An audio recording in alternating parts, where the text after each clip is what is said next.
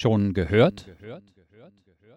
Als ich am Grenzübergang Heinrich-Heine-Straße eintraf, meldete mir ein Zivilist, vermutlich einer von Mielkes Mannen, Genosse Schabowski, seit kurzem lassen die Grenzer die Leute passieren.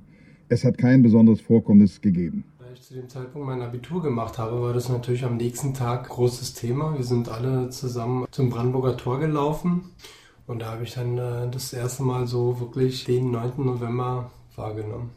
Ich habe das auch eher ein bisschen äh, ähm, kritisch gesehen.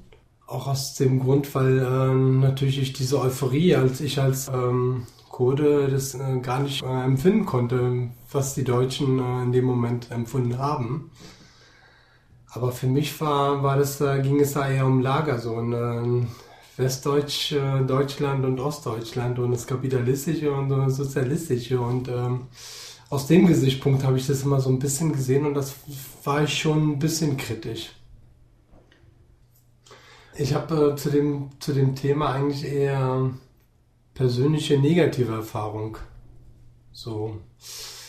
Für mich war das natürlich nicht so ein Thema wie, wie äh, jetzt nach 20 Jahren, was diese Dimension angenommen hat, aber damals ähm, bin ich ähm, kurz nach dem Mauerfall, ich glaube 90, ähm, ja 90, 91 bin ich äh, nach Friedrichshain ein besetztes Haus gezogen.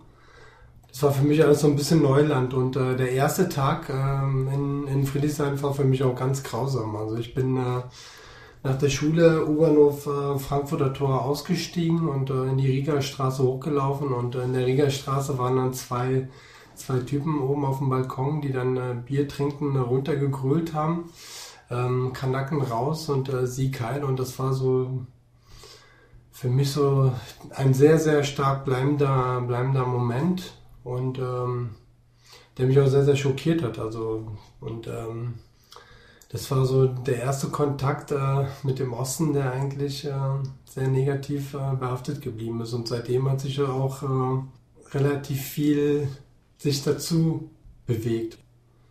Ja, dann gab es äh, ähm, Hoyerswerda, Rostock. Also es sind eher so, so ein Gesichtspunkt, für, der für mich persönlich eigentlich die deutsche Wiedervereinigung eigentlich äh, ausmacht.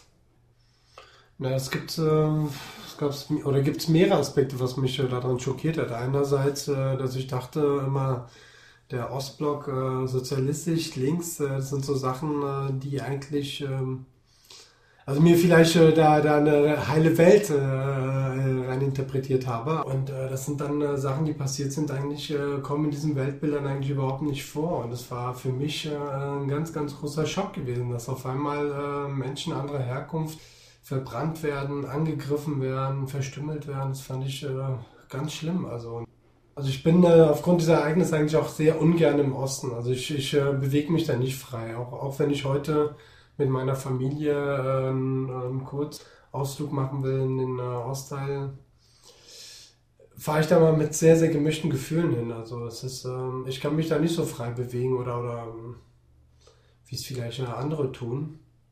Aber ich bin dann schon gerne dort, weil es dann total viele schöne, schöne Flecken gibt. Also jetzt äh, auf dem Dars oder Müritz oder in der ganzen Seenplatte.